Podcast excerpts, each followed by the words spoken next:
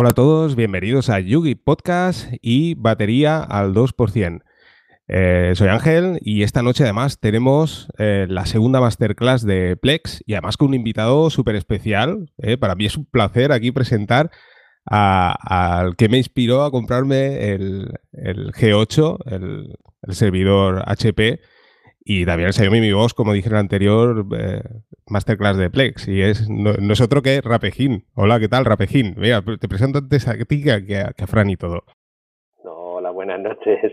La verdad es que con esta presentación se le suben a uno los colores y todo. Pues nada, yo soy el culpable de aconsejarte esas maquinitas que tanto, tanto te han, te han llevado a disfrutar, vamos. Sí, sí, la verdad es que sí, ¿eh? me da mucho miedo ¿eh? tenerte aquí porque es, lo que tú comentas. ¿eh? Como dice Fran, peligra mi bolsillo. Pero bueno, bueno, Fran, ¿estás por ahí o qué? Buenas noches, amiguitos. Pues sí, estoy por aquí. una noche más, hoy con Ángel y además con Rapejim, como él ha comentado. Em, debemos decir que, que Rapejim, tenemos el honor de que se presenta en el mundo podcasteril eh, con nosotros, así que desde aquí, ya sabes, si lo haces muy bien, te tocará grabar un podcast, es lo que hay. Bueno, eso ya da más vergüenza que simplemente acompañar a dos grandes como vosotros aquí hablando, vamos. Exacto.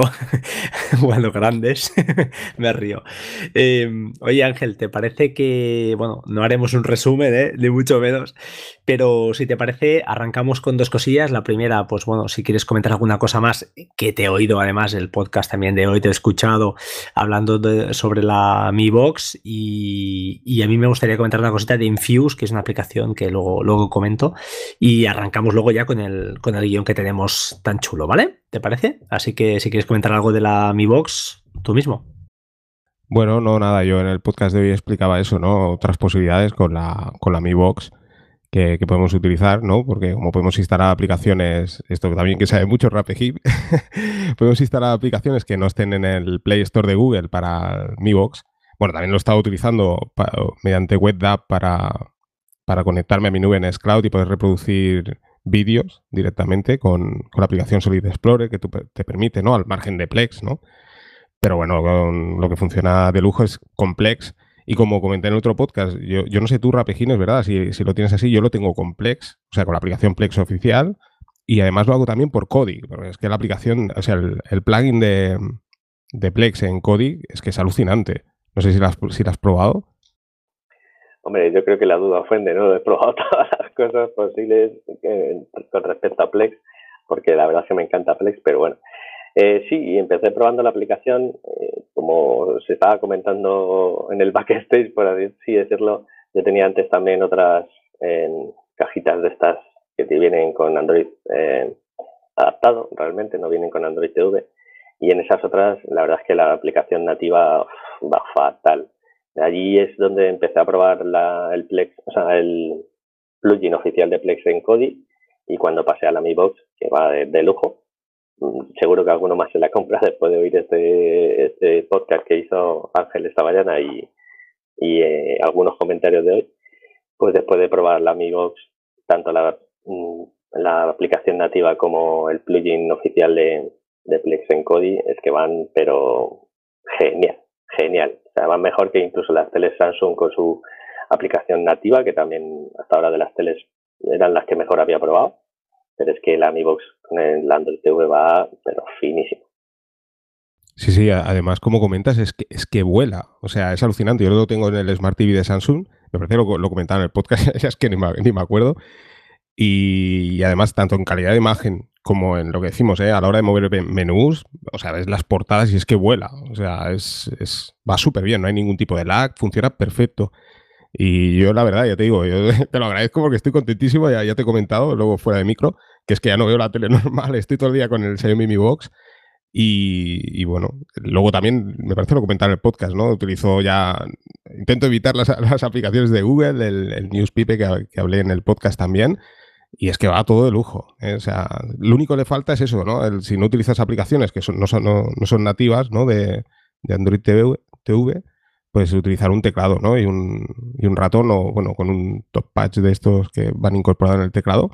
Pero la aplicación de Plex es que es alucinante. Yo lo, lo que pasa es lo de Kodi lo, también lo tengo instalado, que es una de las ventajas, ¿no? Porque además como tenemos la conexión por, por USB, le podemos conectar también, un, por ejemplo, un disco duro externo y podemos ampliar, pero claro, si tienes Plex no, no tiene sentido, ¿no? Aún así, pues está guay, ¿no? Porque dices, ostras, tengo Kodi, tengo Plex, pero sí, sí, yo, a ver, de hecho Plex lo veo a través de la aplicación Plex, porque, o sea, ambas van perfecta, pero claro, lo, es lo que tú comentas, con Plex es que va perfecto. Además, una de las cosas que también está genial de la aplicación nativa es que te pone las últimas series o películas Películas si te las dejas a medias, claro. O series que estás viendo directamente en el panel principal, en el launcher según del inicio, según lo arrancas, pues te pone las cuatro o cinco series o las que estés viendo y te has quedado en el capítulo X, pues te pone ahí el siguiente que tienes que ver es este. Y eso es un puntazo. Tienes, tienes toda la razón, ¿eh? Eso no lo he comentado en el podcast y es buenísimo, ¿eh? Tienes razón. ¿Ves? Eso se me había olvidado.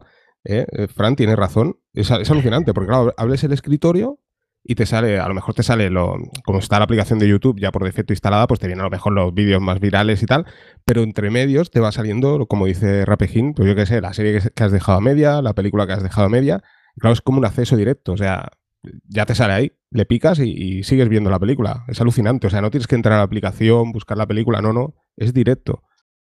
Sí, lo cierto es que lo que estáis diciendo es verdad, la pantalla principal de Plex está muy bien pensada y tanto para series como películas eh, es una manera rápida, ¿no? De que eso que estás a, medio ver o incluso si has acabado de ver un capítulo te aparece el siguiente, o sea, no tienes que ir a buscar eh, la librería de series, eh, buscar la serie, buscar ni mucho menos. Entonces, es un, win, ¿no? Un punto a favor de, Plex que yo, a mí, es un tema de gustos. Ayer hablábamos, ¿no? Con en, Iseda, en Isenacode, perdón, en el, en el podcast, que, bueno, comentábamos también fuera de micro, creo, al respecto, porque ellos, y ahora viene a colación, utilizan eh, sobre todo la aplicación de Infuse.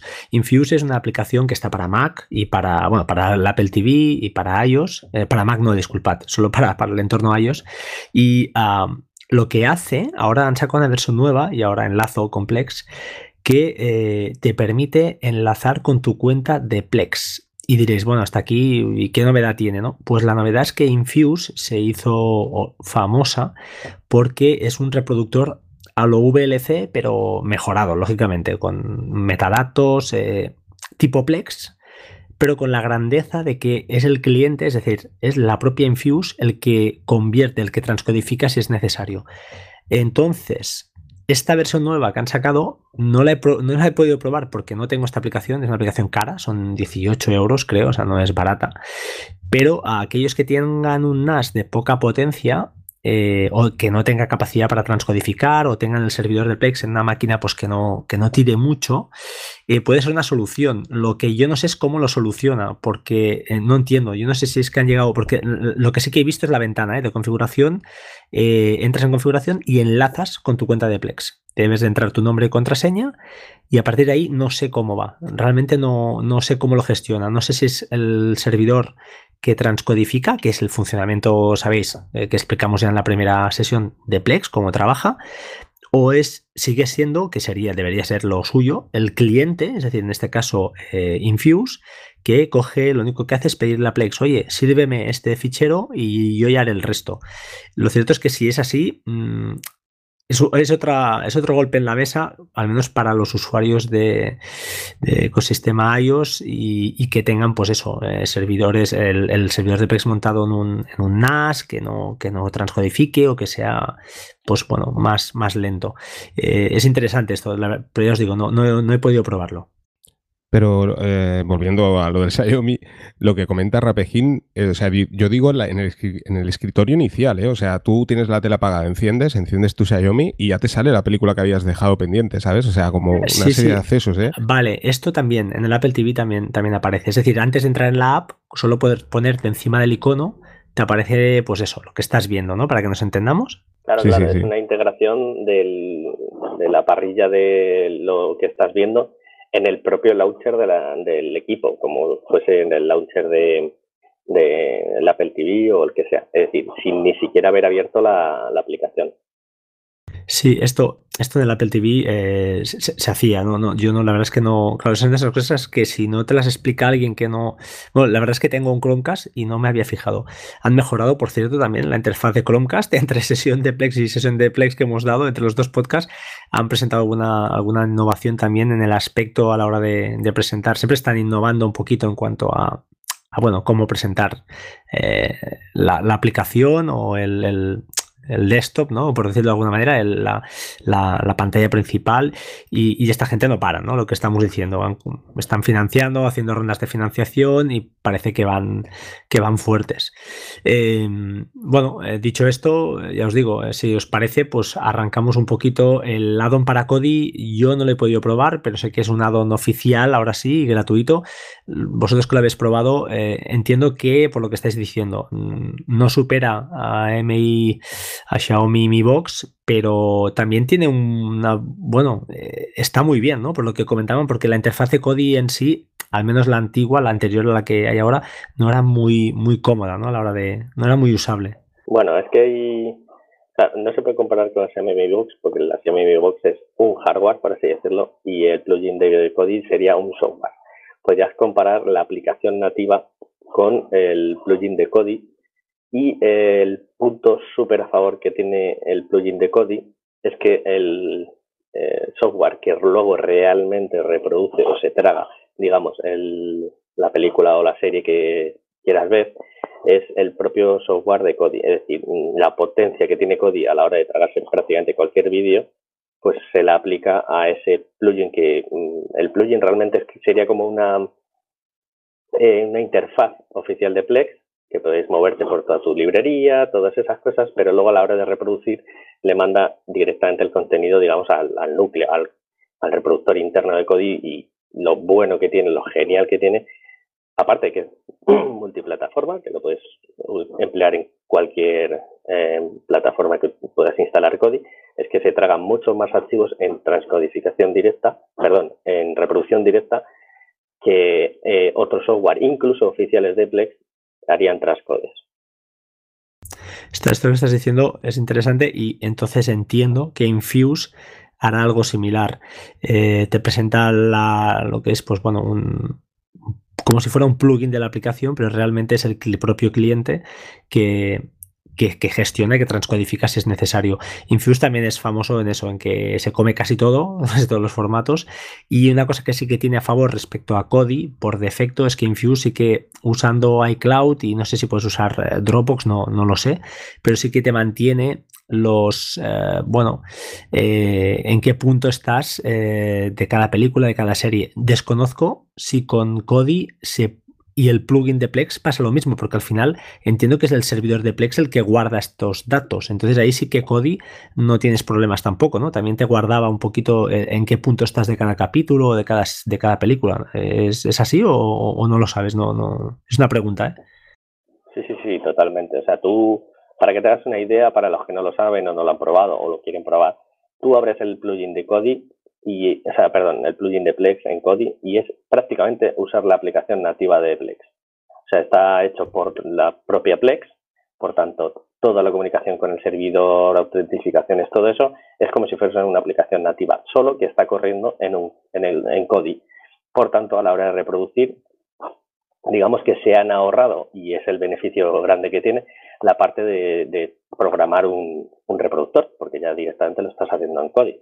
Entonces, el, por dónde te quedas, los canales que, tiene eh, Plex, que son al final plugins y internos de, Plex. Lo que hablabais en el otro podcast de los subtítulos, todo eso, totalmente usable en el, en el plugin oficial de Plex. Genial. Entonces entiendo que Infuse hará lo mismo. Pues es una bomba, ¿eh? esto es muy bueno, porque toda la gente que tenía problemas, porque al final Plex es como más complejo a la hora de de que, te vaya fino todo, pues necesita un hardware, necesita a veces un, algún ajuste. Tienes que saber un poco cómo funciona para, saber qué está pasando. Y aquí, claro, estás matando dos pájaros en tiro. O sea, la gente se monta su servidor, le da igual que no tire o tire, da, igual, mientras la red sea mínimamente decente. Y es más, el MI Box, si no recuerdo mal, es red de 5, de, perdón, de 5 GHz, con lo cual no hay Ethernet, no hay cable y funciona bien. Entonces, eh, está muy bien, tío. Eh, se entiende que es una máquina, pues volviendo al MI Box, ¿eh? que lleva un hardware bueno, muy bueno y que, pues eso, lo transcodifica si hace falta sin, sin despeinarse, ¿no? Yo, yo es que cuando me lo recomendó Rapehim, ¿no? Yo, claro, él sabía que tenía los dos Chromecast, ¿no? Y te lo digo respecto a lo que tú comentabas, Frank, que me decías que tenías un Chromecast ahora. Eh, claro, y él me decía, no, fíjate, el Chromecast utiliza esto, ¿no? Yo le, yo le decía, bueno, pero, a ver, sí que entiendo, ¿no? Yo sabía lo que era, ¿no? El dispositivo en sí, pero claro, no había tenido la experiencia de tenerlo, ¿no? Y yo pensaba, bueno, ¿y qué, beneficio me, da esto, no? Pero ostras, ahora que lo tengo, o sea, como tú bien dices, lo primero es la, la red. O sea, yo, por ejemplo, con el Chromecast eh, tenía cortes, ¿vale? Desde que tengo el Xiaomi Mi Box, es que a día de hoy todavía no he tenido ningún corte. Hace como dos meses o, no sé, dos meses y medio que lo tengo, cero cortes. Y ya te digo, o sea, la experiencia es totalmente diferente. ¿eh? O sea, es un algo, porque de hecho él me lo comentaba, eh, RPG, me decías, oye, que tiene un Chromecast también integrado dentro, porque lo lleva. Pero que la experiencia es totalmente diferente. O sea, ya el hecho de, tener Plex en el propio dispositivo, o sea, es que no tiene nada que ver. Y luego lo que te digo, la, la reproducción y lo que tú comentabas, Fran, ¿no? Que, se lo come todo. O sea, no hay transcodificación, es que va perfecto.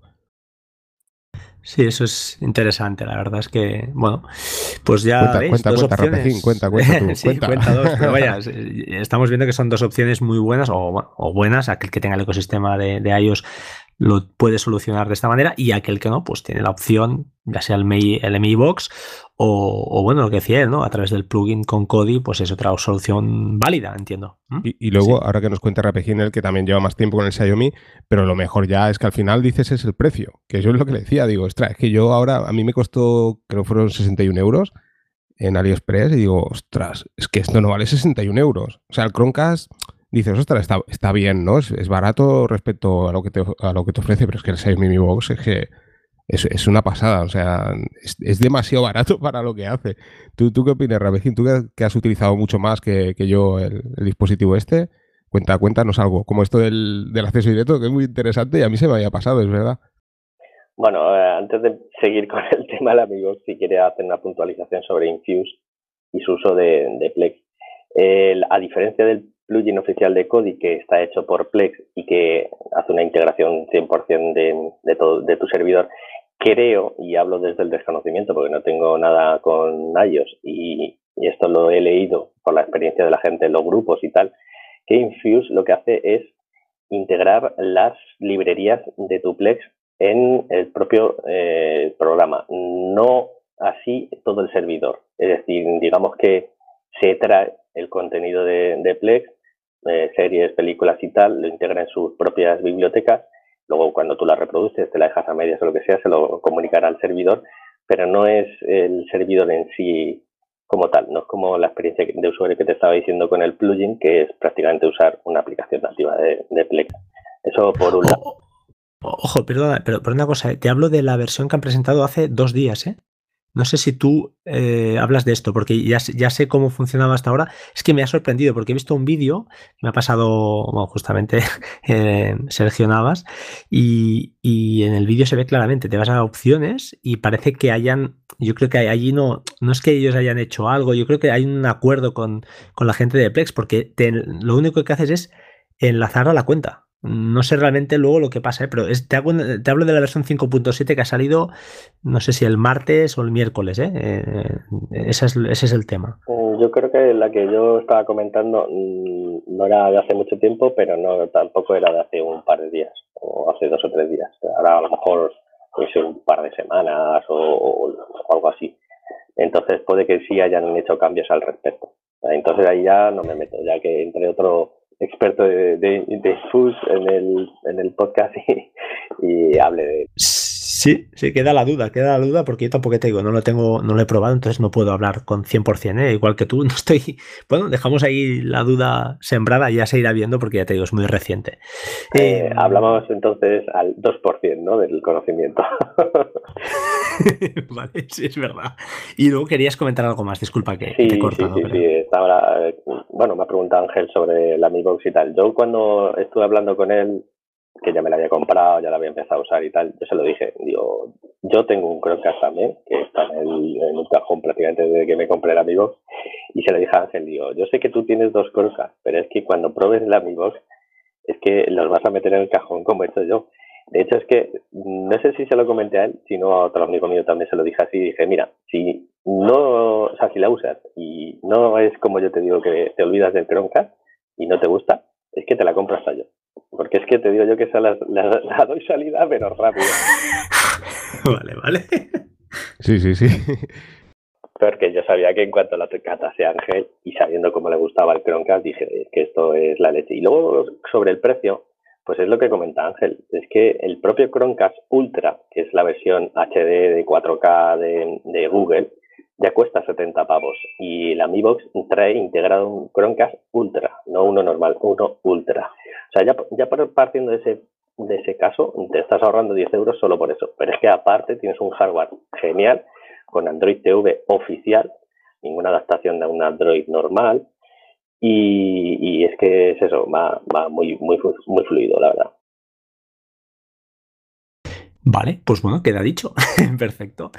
Si os parece, mm, mira, nos vamos a saltar el guion porque nos lo hemos saltado, pero sí que quería hablar un poquito de track, eh, que supongo que es un servicio que no sé si usáis, que es, pues bueno, básicamente es un servicio de terceros que lo que hace, pues nos permite em, tener, hace como un poco de red social para controlar pues lo que estás viendo, lo que has visto, tanto películas como series.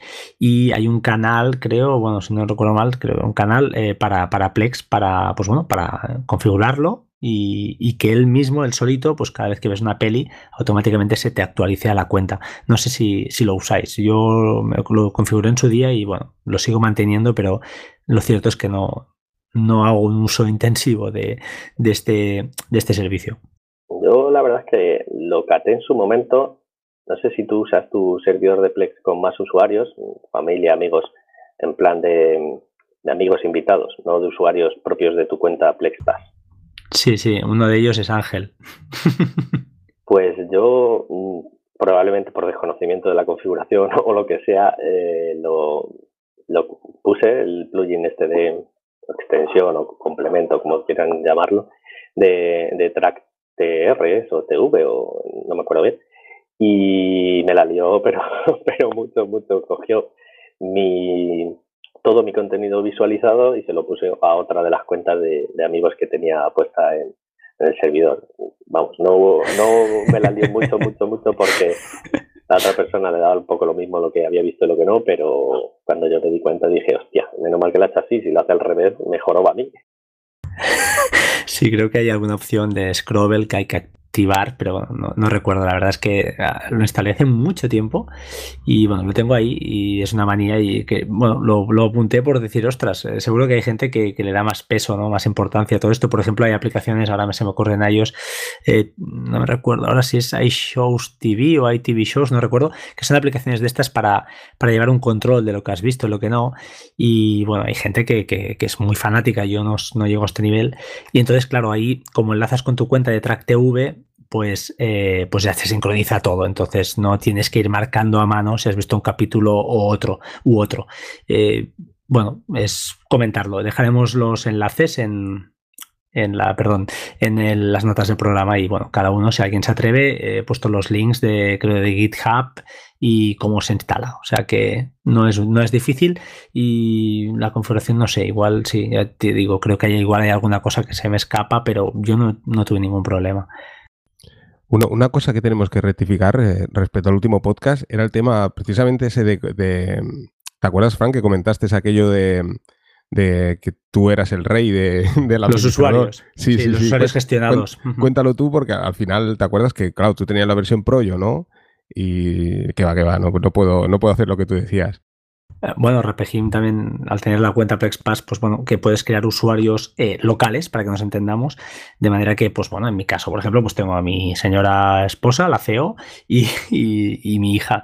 Mi hija, lógicamente, todavía es pequeña, pero sí que lo hago para lo que comentamos, ¿no? ¿Te acuerdas que con las etiquetas para de alguna manera, pues no tener librerías eh, diferenciadas de películas y tener una sola librería de películas, pero que cuando entra la cuenta de la Peque, pues eh, solo aparecen aquellas que yo he decidido que estén en esa cuenta.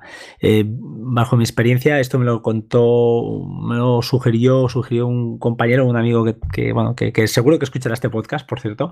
Así que un saludo, Oscar, lo voy a dejar aquí, Oscar. Y uh, y la verdad es que es la manera más óptima que yo he encontrado. No sé si Rapejim igual tiene alguna otra manera o, no lo usa. Eh, que nos cuente si, si tiene alguna, algún truco por ahí. Bueno, sí, yo creo que lo que se refiere Ángel es que en el podcast anterior, en el primera, la primera parte, comentaste que eso lo podían hacer cualquier usuario y realmente eso solo lo pueden hacer los usuarios PlexPass. Es decir, eh, la cuenta gratuita, puedes invitar amigos, puedes compartir las bibliotecas con los amigos, pero crear usuarios dentro de tu propio servidor solo lo puedes hacer con el PlexPass. Luego, aparte de eso, yo eh, tengo PlexPass desde hace muy poco tiempo que me lo pillé y no he tenido la necesidad, porque prácticamente casi todo el contenido que lo vemos lo vemos eh, mi novio y yo a la vez, entonces no, tenemos no, no veo la necesidad de tener cuentas separadas, pero lo que sí, a la hora de clasificar el contenido, sí hago distinción en dos bibliotecas diferentes de las películas normales y las películas infantiles, por, gusto realmente, porque así si meto películas infantiles junto con Tautuli o el antiguo Plexpi, Plexpy, eh, pues puedo notificar por una parte esa biblioteca y por otra parte pues la biblioteca de pelis normal. Correcto, ahí sí que en caso de notificaciones, pues al tener librerías distintas puedes, eh, bueno, como sabéis, en ComplexPy, bueno, Tautuli ya, ¿eh? vamos a llamarlo por su nombre, puedes notificar eh, efectivamente de una manera distinta si, si te interesa. Bueno, hablamos de colecciones, si os parece, bueno, no sé, Ángel, supongo que, no sé si te habrás dado cuenta, yo creo que sí, esto de las colecciones es relativamente, entre comillas, nuevo, ya se podían crear colecciones, pero hasta hace bien poquito no aparecía eh, como una carátula más en tu biblioteca. Eh, ahora mismo pues aparece, imagina que tenéis tres películas que son una saga, pues aparece una carátula con las tres mini carátulas de cada una de las películas eh, que, conforma. Y aparece como una, como una peli más. Esto se puede ocultar si queréis. Y hay gente que se quejó y bueno, que sepáis que si vas a la librería en cuestión y vas a, editarla y vas a avanzado, pues puedes desmarcar la opción esta de, que, te, que te esconda las librerías que, tengas creadas. Bueno, no sé si queréis comentar algo al respecto. No, no, no, yo, estoy aquí casi para aprender. Yo como, como comenté en otro podcast, estoy aquí a ver, a ver qué pillo aquí de los dos. Yo más bien, como comenté, lo utilizo más bien para la música. Entonces, a ver, películas pongo alguna y tal, para voy poniendo, pero no, principalmente lo, utilizo para música. Entonces, claro, no, estas cosas las desconozco. Lo que sí que me interesaría mucho que explicarais, tanto, bueno, tú, Fran, en el otro podcast explicaste, luego también que Rapegín nos explica también cómo, cómo eh, renombra las, las, películas y todo esto, ¿no? A la hora de guardarlo, ¿no? Que, que tú, Fran, ya creo que lo comentaste en el otro podcast, ¿no? Sí, yo la verdad es que eh, lo que hago, bueno, tengo ahí un sistema con Hazel, que es una aplicación de Mac OS, que es, es un clásico, y mediante norma, eh, perdón, normas, mediante rules, o sea, sí, mediante, ¿cómo le llamas en castellano? No sé cómo llamarlo, rules, eh, sí, reglas, esta es la palabra adecuada, disculpa. Em, pues bueno, eh, hago una serie de pasos, una serie de automatismos para, pues bueno, para facilitarme un poquito la vida. Eh, supongo que Rapegim usará seguro, seguro, casi seguro Fileboot, Filebot o Fileboot para, bueno, entiendo yo, es casi seguro, ¿no? Igual me equivoco, pero no, diría que sí, ¿no? ¿O qué, usas para tú para, para renombrar? Sí, sí, sí. Bueno, yendo por orden, voy a comentar primero las colecciones. Eh, hasta ahora sí conocía el, que las tenías que crear a mano y que no las podías visualizar si no hacías un filtro, etcétera. Ahora he visto que han hecho ese nuevo cambio que a mí personalmente no me acaba de convencer. Y sí, puedes elegir las tres opciones. Desactivarlas directamente, es decir, como hasta ahora ver todas las películas tal cual. La opción mixta, digamos, que es ver las películas sueltas, pero además también una que incluye toda la colección. Y eh, la tercera opción que es cuando te haya agrupado dos, tres o cuatro, cinco, las películas que sea, que esas te las quite de, las portadas y te dejes solo la colección. a mí personalmente mm, yo lo tengo desactivado. Y luego lo del tema del renombrado que comentas, sí, sí, sí, sí, uso Filebot, pero, pero a tope. Tengo puesto un par de, de eh, plantillas, digamos, en el que las películas siempre me las nombran con el nombre que recoge de, de MovieDB y entre paréntesis el año, solo eso. Es la forma más sencilla en la que puede reconocer las películas eh, luego Plex, porque le tengo el scrapper propio de, de MovieDB también.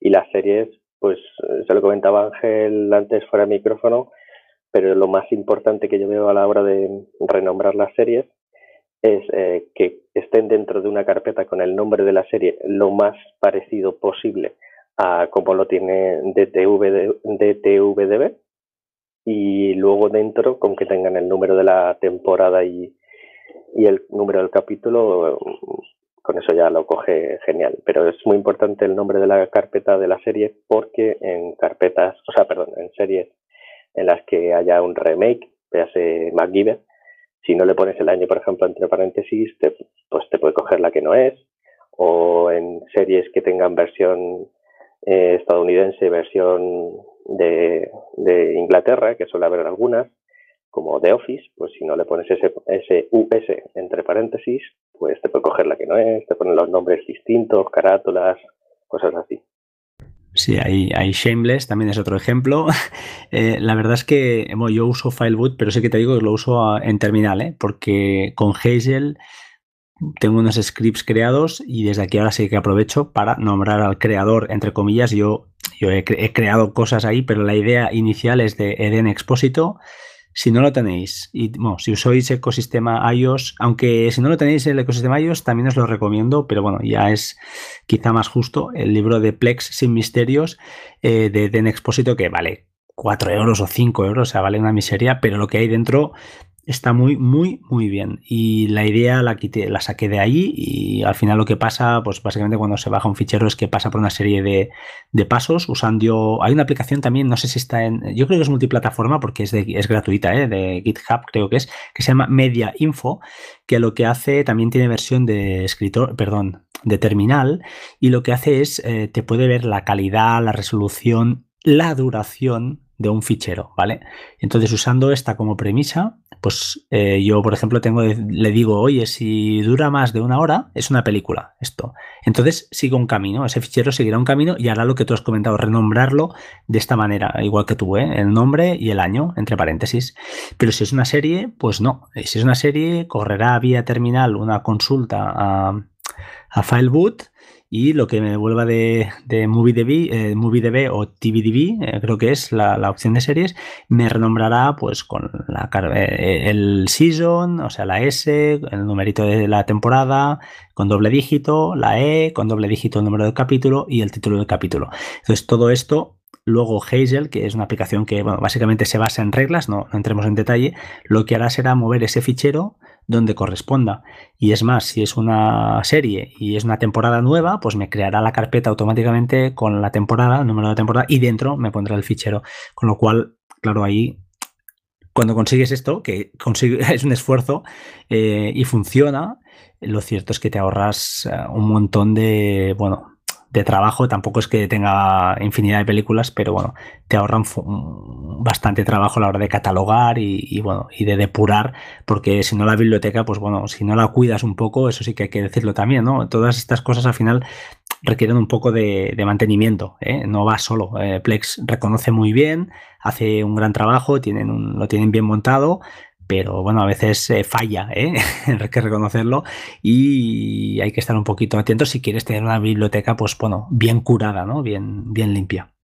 Porque, porque una cosa, Rapegín, eh, la integración, por ejemplo, del castellano, ¿no? Yo ya sé que Fran es más purista y más versión original, pero la integración en castellano, por ejemplo, carátulas y demás, yo, a ver, yo también por lo que he visto es perfecta, ¿no? O sea, quiero decir que de cara a la audiencia, ¿no? Para que sepa un poco como, para los que no conozcan también Plex. Bueno, evidentemente hay que ver realmente que los datos los coge de, las bases de datos de, de MovieDB y de TVDB. Es decir, que la carátula que esté en esas eh, plataformas será la que coja. De hecho, mm, son plataformas eh, colaborativas, te puedes registrar y subir la carátula que tú veas pertinente, o de las que hay, incluso votar la que más te gusta para que sea la, la primera que elija pues, los programas como Plex o similares. Y bueno, está también en la mano de todos que esas, esas carátulas en español eh, sean las, las elegidas por el programa. Yo la verdad es que muchas veces eh, pues he votado con estrellitas ahí a la que más me gustaba y luego le he dado a actualizar el Plex y he dicho, ¡pum! Ahora esta es la, la que más ha votado la gente, es la que te pongo aquí. Sí, porque a la, a la hora de configurar Plex, es, es, cierto, ¿no? No sé, yo es que esto no tengo ni idea, ¿eh? Yo os pregunto a los dos. A la hora de configurar Plex, claro, está la opción de inicio, a mí al menos me salía por defecto en inglés, ¿no? Luego le pongo castellano. Entonces, a, a partir de aquí, eh, él ya sobreentiende que, que, que, digamos que el contenido es en castellano, o, claro, supongo lo, lo hará por el título del archivo, ¿no? Quizás. Creo que se pues... basa más en el idioma que le pones tú que en el título del archivo. Sí, ¿no? Yo, yo diría que también, yo creo que se basa más en el idioma que tú le, le mandas. Eh, lo cierto es que son parámetros que ya te digo, yo hace tiempo que no toco. Eh, sí que comentar al respecto de las carátulas, creo que hay un, como comentamos, hay una opción o hay un, ostras, ¿no? es un agente, le llama agentes, de hecho, en Plex se llaman agentes, que es fanart.tv que ahora estaba mirando la configuración de mi servidor, no me preguntéis por qué, pero lo tengo el primero, es decir, eh, sabéis que cuando vas a agentes puedes organizar, puedes eh, priorizar que vaya a buscar las carátulas a un sitio o a otro. Y yo tengo fanart.tv eh, como primera opción. Eh, me registré en su día y entonces las carátulas que me pone normalmente son algo distintas a las que te pueda poner en TVDB o MovieDB. Es, es eh, friki, friquismo puro, eh, no le doy más importancia y de hecho tampoco he visto nada del otro mundo. Así que a veces lo que dice Rapejime al final es un tema de gustos puedes hacerlo a tu medida, incluso hay una carátula que no te gusta la puedes cambiar, ya lo sabéis. Y bueno, es más un tema visual de cada uno que, que, que, tenga un peso importante a la hora de, de, ejecutar o de correr el servidor, ya eh, está claro. Sí, lo, lo que sí es cierto que la, la, gran diferencia también con la versión de Plex Pass respecto a la gratuita, yo por lo que he visto, y Rapejín, que la tiene hace poco, supongo que lo sabrá mejor también, tú ya porque Fran la tienes mucho tiempo y, y quizás no, no, te has dado cuenta, pero creo que también es precisamente esto, las fuentes a la hora de importar carátulas y demás, ¿no? Eh, yo, por ejemplo, en el tema música, también me parece está limitada solo a una. En cambio, si tienes la versión Plex Pass, pues claro, está más abierto a, más posibilidades, ¿no? Es así, ¿no? Vaya, yo no lo sé, Rapejim que nos diga. Yo creo que, que si lo que estás diciendo, si es una, yo lo desconocía, la verdad, no, no lo tenía en mente. Mm, yo creo que realmente en el tema de agentes no hay diferencia. Mm, Tendrás que revisarlo, Ángel, a ver qué, qué pasa por ahí. Estoy, estoy, aquí buscando preguntas. Zasca. ¿Eh? Zasca. Estoy buscando aquí preguntas aquí chungas, a ver si os pillo a los dos. Y no, no es, es, un poco así, te ha pegado un zasca, pero ha sido educado, pero yo te lo digo. zasca. No, hombre, yo, yo lo digo precisamente bueno. por eso, porque desconozco, ¿no? Yo a la hora de, de, de, iniciar la configuración sí que me pone, por ejemplo, yo por eso digo, en el tema música sí, no sé si es las FM, no sé, y te dice, hey, eh, como diciendo, solo te permito a partir de aquí, y si quieres otra, por ejemplo, parece, creo recordar a iTunes, un montón de cosas, ¿no? Pero te dice, no, no, esto aquí tienes que pasar por caja chato. Yo por eso lo comentaba, ¿no? Pero bueno, bueno yo, yo, estoy aquí, mi misión aquí es eh, pasar del guion y buscar a ver preguntas trampa. Oye, ahora, ahora que me acuerdo, eh, eh, un tema, no sé, a mí, para mí, que, que eso sí que me hace ilusión. Eh, entiendo que la versión gratuita, dímelo Ángel, también no lo sé, eh, cuando vas a una serie, eh, cuando entras en la, bueno, en la serie en sí, te puedes escoger que te suene o no la, la banda sonora de la serie, es decir, la música eso de cabecera. Sí, de verdad sí, que sí. Eso lo tengo, Esto es, a, mí eso me encanta, tío. me, me, gusta, no sé por qué me gusta. Sí, y sobre, sobre, todo si pones una, una, serie tipo, no sé, como Banshee, que a lo mejor la serie a lo mejor tampoco llega tanto al nivel, pero la banda sonora mola, o Breaking Bad, ya dices, ¡guau! Antes de empezar ya. sí, sí, creando escena. Sí, Banshee, buena serie, serie, ya te estás poniendo en ambiente. Sí, sí, sí, ya te digo, es un tema que me parece original, tío, me parece, no, me parece que está bien hecho, está, está muy, muy currado. Oye, si os parece, eh, hablamos de una cosa que seguro que muchos uh, usuarios ya saben, pero uh, disculpad, sí, había dejado de pulsar, sería la, bueno, la diferencia entre Plex Cloud y Plex Sync, que mucha gente tiene unas dudas ahí, pero bueno, sin entrar mucho en el detalle, bueno, lo, resumo yo, pero rápidamente seguro Rapejín puede, puede explicar algo más y, comentar algo que has comentado antes fuera de micro que me parece muy me parece interesante. Eh, Plex Cloud, como sabéis, es eh, bueno, es lo que pusieron en versión beta a finales de no sé si 2017 o, antes, ya no recuerdo. Y bueno, empezaron con Amazon, eh, luego lo dejaron con la nube de Amazon, Amazon Drive, luego se pasaron a Google Drive y ahora mismo está operativa en principio en Google Drive, Dropbox y OneDrive. Bueno, operativa para ahora lo que nos explicará Repegin, porque yo no, lo, desconocía, lo desconocía, pero es básicamente tener un servidor de Plex en la nube. Es decir, tú no tienes que hacer nada, el servidor lo ponen ellos y tú solo tienes que subir el contenido a alguna de estas nubes. No se le oía, Frank. ¿No me oías? Disculpa. Eh, justo cuando he dicho lo de el servidor y se te ha cortado. Vale, bueno, lo que comentaba, que básicamente el servidor de Plex está en la nube. Tú no pones nada, lo ponen ellos, entre comillas, y tú no te despreocupas y, lo único que tienes que hacer es subir contenido. Y aunque está muy limitado, está bastante capado, pero sí que el tema de perdón, de carátulas, metadata, etcétera, pues todo eso lógicamente funciona. La, a nivel de, de cómo corre realmente, es decir, cómo, se conecta. Es, es, un servidor más, es como si tuvieras un servidor de un amigo, pues aparece ahí, Plex Cloud, y funciona relativamente bien. Ha tenido, ha tenido muchos problemas.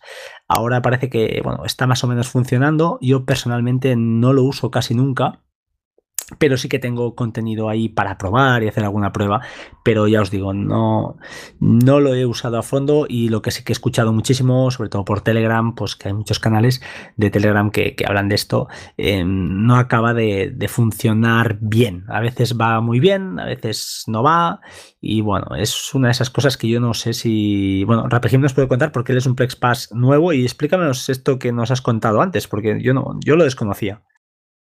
Bueno, sobre el Plex Cloud lo que hay que comentar es que bajo mi punto de vista se les ha ido las manos. o sea, se pensaban que la gente iba a coger un servidor, meter cuatro pelis y tenerlo ahí arrancado solo el momento necesario para verla. Y, claro, la gente ha dicho, ostras, que ahora no tengo que tener un PC o un servidor o un NAS encendido en casa. O sea, que ahora lo voy a compartir esto con mis 50 millones de amigos eh, voy a meter aquí todas las pelis, series y cosas que quiera y voy a aprovecharme a saquísimo. Sobre todo la gente que tenía Play vitalicio, que dice, esto ya para toda la vida, a lo loco. Entonces, con respecto a eso, pues claro, eh, cuando lo sacaron de la beta, la beta era muy seleccionada, poca gente, mm, muy muy cerradita, pues cuando salieron de la beta eso fue un despiporre, todo el mundo usándolo a saco y empezaron a realmente ver el problema. Eh, ¿Qué han hecho para intentar solucionarlo? No sé si definitivamente o temporalmente, deshabilitarlo. Es decir, todos los que adquirimos el Les a posteriori, no sé desde qué fecha, eh, a lo mejor probablemente un par de meses o, así, o algo más, eh, directamente no podemos crear nuestro Plex Cloud. Los que ya lo tenían sí lo pueden seguir usando, pero los nuevos no podemos tenerlo, al menos se supone que temporalmente. No sé si en un futuro volverán a habilitar la opción. Esperemos que sí. En las notas del programa os dejaremos un par de cosillas respecto a esto para saber si nuestro servidor virtual, es decir, este Plex Cloud, está en un servidor americano o europeo. Sabéis que por lo que he leído por ahí y escuchado, pues bueno, interesa que esté en el servidor europeo. Hay un enlace donde verás ahí hay un par de, notas y son hay unas tres, tres siglas donde puede ser AMS, que sería Amsterdam, que es lo que nos interesa SJC, que sería San José, Estados Unidos, y RIC, que es Richmond, Estados Unidos. Con lo cual, si eh, tu servidor de Plex Cloud, está en una nube en eh, la otra punta del mundo, pues es probable que tengas más problemas y hay una manera de, de, bueno, de solicitar el cambio. Eh, lo dejo en las notas del programa, es más anecdótico que, que otra cosa, pero por si alguien no lo sabía, pues bueno, que lo tenga. Luego, si, si nos parece, hablamos de PlexSync, que es lo que, bueno, básicamente lo que comenté, eh, no, no lo comenté en el otro podcast, pero bueno, básicamente es usar las nubes de Dropbox o de Google Drive o de OneDrive para tener el multimedia allí pero, eh, pero el servidor sí que lo seguimos teniendo en local. Entonces ahí sí que hay que, bueno, no, no, lo uso, la verdad no lo he usado nunca, pero bueno, es como una manera más de, bueno, no sé, no sé en qué, qué, utilidad realmente tiene. No sé si Rapejim se le ocurre, yo no, no me he parado a pensarlo, pero no, le veo una utilidad a eso, no le he visto nunca un, el, el por qué. Yo la verdad es que tampoco lo he usado, pero más que nada por, porque no sabía realmente qué es lo que hace, porque lo intenté activar, pero no sé si es que, es que no sé, porque no, no sé si tenía que subir el contenido que yo ya tenía a la nube o podría utilizar el que ya está en la nube, que a mí no me dio la sensación de que pudiese, o es solo en, plan black backup, no lo sé. Eh, bueno, la idea es que tú puedas subir, es que no le veo el sentido, porque el único sentido que tiene es que imagínate, te quedas en espacio en tu disco duro, por decirte algo, o en tu NAS, y lo subes el contenido a Dropbox, que, ya me diréis, o, en Google Drive o en OneDrive, y entonces el, servidor sí que lo necesitas tú en local, lo, necesitas tener en tu casa, como hasta ahora, no, no es un Plex Cloud.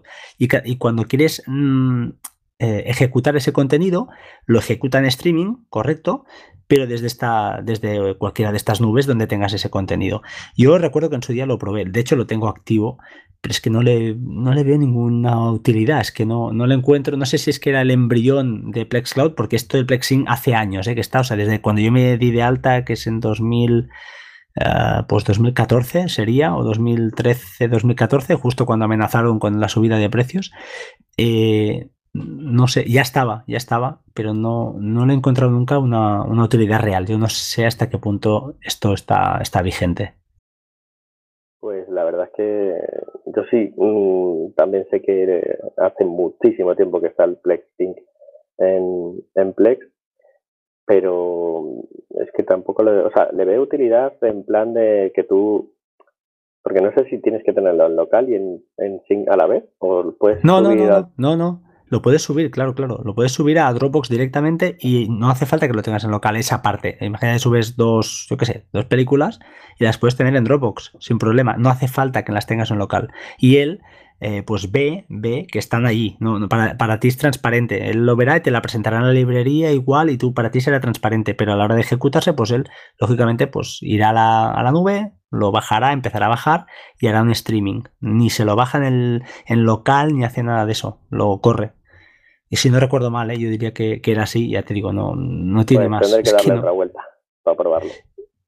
Pruébalo, pruébalo, realmente no, no le veo otra cosa.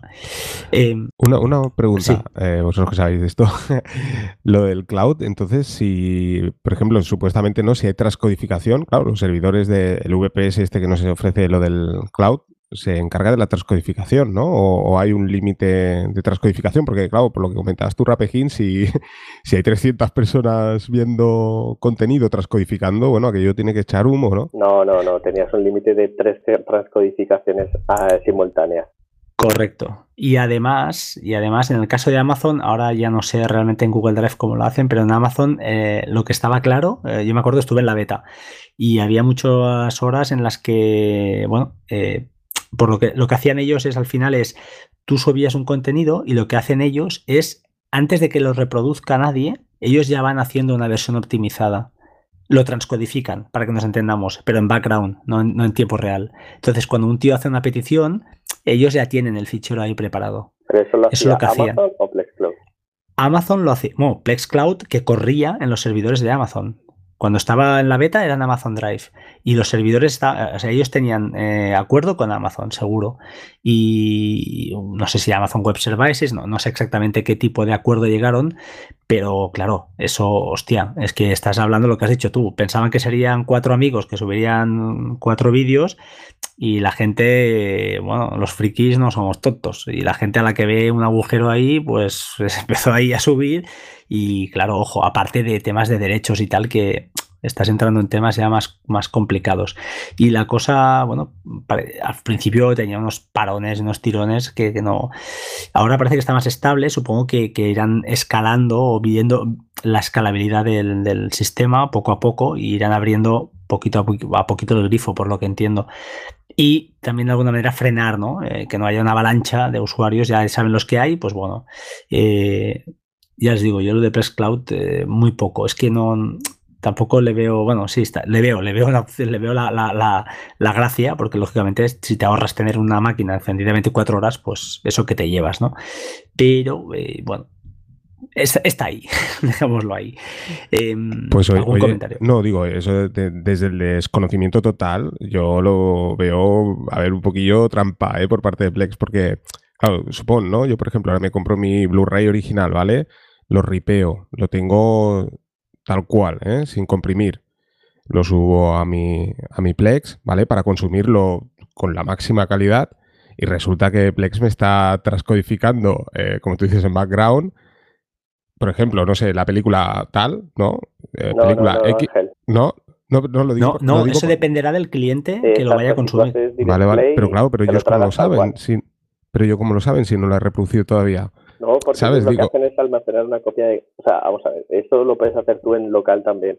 Tú coges tu película de, yo qué sé, de Avatar, tu Blu-ray genial, te lo vuelcas a tu servidor NAS o a tu, a tu G8 o el que sea, y luego aparte de tener la copia, mm, digamos el remux, el, tope de calidad, le, le, aplicas, que lo puedes hacer, ya te digo, en tu Plex local, eh, lo de la conversión y optimización de versiones. Lo que hace es una copia a distinta resolución, tantas como quieras, una a 1080, otra a 720, otra a 480, una a 1080 con más bitrate, otra con menos bitrate, todas las copias que quieras. Y luego, cuando el cliente solicita la versión mm, más potente que pueda ese cliente ver, es la que le sirve. Si puede con la más tocha, a tope, Direct Play, ya está. Que puede con una inferior, Direct Play, pero de una inversión inferior. Exacto. O sea, él lo que hace es de alguna manera se ahorra la transcodificación en tiempo real, que puede tener el riesgo de que pegue tirones si la máquina no tira, o uh, la hace en background. Esa es una opción en las versiones optimizadas, como dices tú, y puedes decir pues lo que, lo que tú quieres. Lógicamente eso tiene un coste de espacio. En la nube el espacio no es el problema. su problema ahí, claro, lógicamente es máquinas que en tiempo real se pongan a transcodificar. No es eso. Pero sí que por eso lo hacían en frío, ¿no? Que digamos, lo hacían en, background y así, pues lo que decía Rapejim, si un cliente que no soporta o por ancho de banda o por lo que sea, pues el tío te servía otra versión, a otra resolución. Y claro, tan pancho. De hecho, Google Drive, eh, fuera parte de Plex, Google Drive, tú subes un vídeo, un MKV, un MP4, el que sea, a 1080 y él te hace versiones a 720, a 480 en background también, de fondo, y se las almacena sin que tú veas nada. Luego, cuando tú vas a reproducir directamente desde el navegador un vídeo de tu propio Google Drive, puedes bajarle la resolución, como cuando se la subes o se la bajas en YouTube, y él directamente coge el archivo, o sea, no está haciendo trasco directo, coge el archivo que ya tiene preparado de fondo. Interesante, mira, claro, tiene lógica. Es que tiene lógica, el coste de disco duro de terabyte cada vez es menor. El problema es CPU, que estén ahí. Y aparte que las nubes también usan el tema de, la redundancia de datos, lo, de que si un byte lo tienen repetido, pues lo tienen una vez, pero lo usan en 50 archivos. Ay, ay, ay, ese, es el punto que, quería yo enfocar al principio, ¿no? es que es lo que quería comentar al principio, ¿no? Yo recuerdo, hace, o sea, cuando, cuando empezó el tema de la nube y demás, a través de Dropbox, ¿no? que era la más popular, recuerdo el subir a lo mejor un archivo grande, ¿vale? Que estaba disponible en Internet eh, totalmente, o sea, quiero decir, sin copyright ni nada, ¿no? Un archivo normal. Y era cuando teníamos ADSL, ¿no? Que decías, ostras, subir un archivo costaba, ¿vale? Y recuerdo que lo dejabas en la carpetita esta de sincronización, ostras, y ya estaba sincronizado, ¿no? Entonces me di cuenta y dije, uy, yo, esto tardaba más tiempo en subir. O sea, yo si subo un archivo propio editado por mí, le cuesta, claro, porque no lo tiene en la base de datos Dropbox, ¿no? Y en el momento que pongo un contenido que, está en Internet y que a lo mejor, yo que sé, Rapegil lo tiene, ¿no? Aunque yo no lo conozca, claro, ellos saben que es el mismo archivo, ¿no? Y ya, ya está la sincronización. Y es, es el punto que quería llegar. eso es la deduplicación del contenido. Es decir, de hecho, eso lo, lo, implantan ahora sistemas de ficheros nuevos como BTRS. uy, perdón, ya me lío con las siglas. BTRFS, ¿no? ¿Eh? Creo que es. Ese, ese, ese tiene también por efecto de duplicación de archivos, de, contenido concretamente. Es decir, si tú tienes un, dos archivos que son un 90% iguales, pues vas a tener un archivo al 100% y del otro solo el 10% que cambia. Sí, sí. No, yo por, yo por eso lo comentaba, ¿no? Que la idea era un poco, eh, os quería comentar eso, ¿no? Digo, si vosotros, o sea, si tú tienes un Plex, Rapegin, Fran tiene otro y yo tengo otro, que no tenemos nada que ver nosotros tres.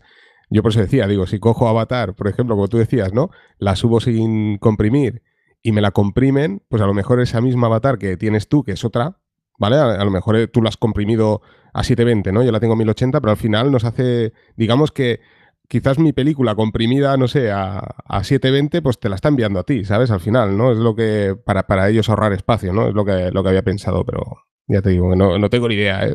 E, era una idea solo, ¿no? Eso es si el contenido, bueno, perdón, el, eh, sí, sí, el contenido realmente fuese compartido, pero en teoría, salvo que tú y yo usásemos la misma nube de la misma compañía, eso no sería así. O sea, me explico, si yo tengo asociada mi cuenta de Google Drive y tú tienes asociada tu cuenta de Dropbox, si yo tengo Avatar sin comprimir ni nada y tú tienes Avatar sin comprimir ni nada, ese archivo evidentemente está duplicado en los servidores de uno y los servidores de otro. Eso sí, si yo tengo Dropbox, tú tienes Dropbox y los dos subimos ese archivo, probablemente al fin y al cabo los bytes de, esos, de ese archivo estén una sola vez solo que en los sistemas están referenciados a dos cuentas, a dos archivos supuestamente diferentes. Exacto, exacto. Eso es lo que, lo que quería comentar, ¿no? Yo creo que lo que comentaba Fran hace un momento con Amazon y sobre todo también por lo del tema del comprimirlo ellos, ya no es solo por, por hacernos un favor, sino para no comerle a ellos anchos de banda. Evidentemente más, más, más cómodo para ellos enviarte, o sea, no ocupar todo el ancho de banda enviándote una película sin comprimir en Blu-ray que enviarte una peli en 720, por ejemplo, ¿no? Bueno, realmente es porque es muchísimo más caro la computación que el espacio en la nube. Ah, ahí está, sí señor. Es decir, a cuesta, bueno, a ellos les cuesta mucho más tener cuatro CPUs transcodificando o cuatro núcleos de una CPU transcodificando un archivo que tener cuatro teras con todos tus archivos, los del Fran, los de Fran, los míos o los que haga falta. Sí, sí, sí. Muy bien. pues si os parece, pasamos a otro punto que quería comentar antes de que, de que se nos vaya. No sé cuánto llevamos, pero bueno, está, está muy bien la, charla. Eh, al respecto. Ah, pues mira, no está mal. Eh, el tema de ahorrar espacio en un disco, yo os lo digo porque esto me pasó a mí. y eh, en las opciones de servidor, en biblioteca, hay un par de opciones donde pone generar miniaturas de vista previa de vídeo y otra de capítulos, generar miniaturas de capítulos. Yo lo tenía activado aconsejo desactivarlo, porque al final lo que implica esto es eh, un coste de disco importante. Yo en mi base de datos pasó prácticamente a, de 160 gigas a 80, o sea, una disminuyendo el 50% prácticamente. Y y lo que hace, pues bueno, lo explica aquí prácticamente en, el propio, la propia ayuda. Dice, las miniaturas de previsualización de vídeo permiten actualizaciones en vídeo, en vivo, perdón, en la pantalla de reproducción. Bueno, básicamente lo que hace es que cuando arrastramos hacia adelante o hacia atrás, que sale esa ventanita debajo, por lo que yo entiendo, entiendo que es eso lo que te genera. Pero, ostras, es que consume un espacio espantoso. O sea, que sí que por mi parte lo tengo desactivado a nunca y he ganado un montón de espacio de disco duro. Pero que son 80 gigas más, 80 gigas menos. Estamos hablando de gente que tenemos NAS. Bueno, bueno, yo no tengo el servidor de Plex, no lo tengo en un NAS, lo tengo en un Mac Mini. ah, bueno, lo siento. Qué bueno. Sí, lo tengo ahí. El servidor, los datos no, pero el servidor sí. Y bueno, dejo los enlaces donde explican esto en la opción de soporte de Plex, como no, y lo explica muy bien.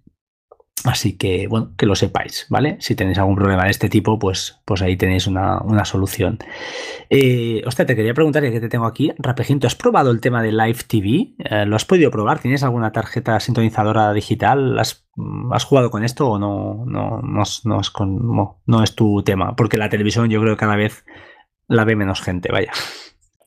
La verdad es que ni lo he tocado ni tengo ganas de tocarlo, o sea, porque una de las cosas que me encanta de Plex es que no tienes que ver la tele, o sea, te pones lo que tú quieres, cuando tú quieres, como tú quieres, lo paras cuando quieres, o sea, es, maravilloso, pero no, no he usado eso, ni tengo sintonizadora, ni creo que la vaya a tener, si no, nunca, casi nunca. Ya somos dos, no sé si Ángel, creo que Ángel también por lo que ha dicho, la tele cada vez menos, ¿no? Sí, sí, yo prácticamente cero. Eh, o sea, que yo nada más que veo vídeos de YouTube y, Plex, o sea, no, no, utilizo casi para nada la tele. Es más, ahora incluso con lo de la aplicación de Newspipe. Eh, a veces descargo videoclips musicales. Me lo estaba haciendo ahora hace, poco en, en, Plex y estaba creándome listas de vídeos musicales también. O sea que es otra opción, ¿no? Es que eres un melómano hacer. la, verdad es que está guapo, ¿eh? Porque, claro, es, al final la lista la tienes tú, ¿no? Es, totalmente diferente. Al final me creo mis listas ahí y tal, y, yo lo disfruto ahí, yo lo paso pipa, ¿eh? Qué bueno. Bueno, siempre hay gustos para todo, ¿eh? Al igual que el tema de compartir librerías, yo os puedo hablar de un caso personal. Eh, tengo la librería, la librería de un ex compañero de universidad o sea que fijaos, hace años ya que somos amigos. Y tiene una biblioteca eh, brutal, porque no se parece nada a la mía. Eh, y eso es genial. Porque además es un tío que tiene muchas series de hace muy antiguas, ¿vale? Y películas muy antiguas. Y es brutal. Puedes encontrar cosas ahí, joyas, ¿eh? Alf, eh, cosas de estas que dices, hostia. bueno, hay que, hay que. Sería eh, me cuesta sentar a, ver, a, verme un capítulo de estos, pero que es la grandeza también de Plex, ¿no? De poder compartir eh, sin caer en la trampa de la, de la, piratería, porque al final, pues en principio no se pueden descargar, ¿vale? Eh, y, eso está, da un juego que, es guapísimo, tío. O sea, a mí me encanta. Y en, en, tu caso, por ejemplo, pues la música, ¿no? Yo no soy muy melómano, pero sé que si quiero música puedo ir a tu librería y escucharme pues lo que me apetezca. Y hostia, esto es un, punto que, es un, no sé, es un punto muy chulo, tío, de, de, Plex, ¿no? ¿Estáis de acuerdo, supongo? Sí, sí, no, no, y además yo es que lo llevo al límite. y ahora, a ver vosotros que tenéis más experiencia, ¿no? Pero hasta incluso he puesto videotutoriales y todo esto, ¿no? Lo típico, ¿no? O sea, yo qué sé, eh, cómo utilizar Git, ¿no? Por ejemplo, y ahí sí que se vuelve loco Plex, porque claro, el tema del renombrado y esto es que no tengo ni idea cómo lo tengo que hacer, pero se vuelve loco, porque al final todo lo, agrupa en una misma, claro, lo mete una, en una biblioteca, no sé si tendría que hacer bibliotecas independientes, es que no, no sé. Pues claro, no, claro, como no hay, digamos, metadatos ni nada, pues se, se vuelve loco. Pero bueno, están todos los vídeos ahí, ¿eh? Yo lo metería en vídeos en una librería familiar, en este caso, entre comillas, ¿eh? o sea, crearía una, pero le diría que fuera familiar para que no, no me buscara metadata que, no, que sabe que no va a encontrar, ¿no? ¿Tú qué me recomiendas, Rapejín? porque yo ya te digo, estoy loco, ¿eh? Porque metí que si de Git, que si Max, o sea, yo me volví loco ahí y digo, ah, qué guapo esto, se me ocurrió, ¿no? Y la verdad es que es práctico, ¿eh? Porque empecé a meter vídeos musicales, a ver, he metido 10, ¿eh? Solo, por probar, ¿no? Y está chulo, ¿eh? Claro, ahora con el Chromecast también. Yo tengo, por ejemplo, en la tela de cocina sí que tengo el Chromecast. Y en el comedor ahí sí que tengo el Xiaomi mi box. Y claro, pues tengo ahí los videoclips, accedo directamente. Eh, tengo los, los, por ejemplo, un video tutorial y tal, pues lo puedo seguir. A veces los veo en YouTube, pero a veces los descargo porque me gustan. Digo, ostras, pues si eliminan el contenido, ¿no? Y bueno, lo que pasa es que tengo este problema, ¿no? El tema de la, de la organización, ¿no? Ay, pues se elimina el contenido, dice. Eso es Diógenes puro. Pero lo que te, lo que te iba a comentar es, eh, si son vídeos que no son, digamos, comerciales, películas, series, cosas así, hay una opción en las bibliotecas de Plex, un tipo de biblioteca que es otros vídeos. Vídeos, ahí sí que te recomiendo, pero 100% que tengas un renombrado perfecto, porque ahí no te va a coger el nombre ni carátula ni nada de otro sitio, sino del propio archivo. Entonces, si el archivo se llama como el ID de YouTube, de donde se le ha bajado, no vas a tener ni idea de que el ID es eso. Es, es, lógico. Sí, sí, exacto. Es, es, el tipo, es que el tipo de librería, de librería es, es clave y, va bien. Bueno, y exacto, creo que es otros, no, no, recordaba, pero sí. Entonces ahí no te buscará metadata. Oye, comentaros. Bueno, es tan clave lo de los vídeos con el tipo, perdón, el tipo de biblioteca, como estás comentando, hasta el punto de que si tú tienes, por ejemplo, documentales, que es un poco esto de decir, esto es una peli o es una serie, porque es un documental, no es ninguna de las cosas. Son documentales seriados, tipo eh, eh, Make a Murder, o algo así se llamaba la serie, que realmente es una serie documental o un documental seriado, como quieras decirlo. Si lo metes en serie, te lo coge, pero si lo metes en películas no. Y luego hay otros documentales, más documentales únicos, como después del el Before de, de Flood, o algo así se llamaba, me parece. O, perdón, Before the Flood o After the Flood, no. El que hizo em, Leonardo DiCaprio, que como es uno solo, lo metes como película y te lo coge del tirón. Y la gente que tiene realmente gran cantidad de documentales, suele hacerse dos bibliotecas, una de, de documentales únicos y otra de documentales seriados, cada uno con un tipo, uno de películas y otro de series, y así se los coge todos. Correcto. Sí, sí. Es importante. Bueno, esto lo ves para saberlo muy fácil. Os vais a TVDB, os vais a MovieDB y de donde la encuentre eh, sabéis dónde lo tenéis que, colocar. Eh, comentaros, comentaros que me pasó el otro día, es que justamente me he acordado ahora, digo, ostras, me iba a olvidar, eh, porque lo pensé, digo, ostras, lo voy a comentar en el podcast, que en la última actualización, no sé, una actualización que me ha caído hace dos o tres días del servidor de Plex, pues me fastidió bastante la librería de, no sé, de películas y de series, no recuerdo ahora, creo la de series, la de series, la de películas, disculpad. Y ah, tuve que hacer un restore, o sea, un recover o, recuperar una copia de la base de datos de Plex. Eh, la experiencia fácil, ya os lo digo, por defecto en las opciones, no recuerdo dónde, pero bueno, creo que en las opciones te da la opción de hacer copias de seguridad cada tres días. No te deja escoger mucho, no te deja personalizar. Yo la tenía así, y entonces pude hacer un recuperar eh, que es muy sencillo, es renombrar un fichero y en una ruta que está, dejaré las notas también en, la, según el sistema operativo, en Windows en un sitio, en OS en otro y en Linux en otro, eh, pero bueno, es muy fácil porque allí donde guarda la base de datos también guarda las copias eh, renombradas con, al final el nombre es el año, el mes y, la, y el día, ¿no? Entonces simplemente escoger una de esas, le borras el, el sufijo que lleva y machacas la anterior, bueno, la machacas, la renombras la otra, por si acaso, ¿eh? no, no machaques nada, y entonces eh, restaura.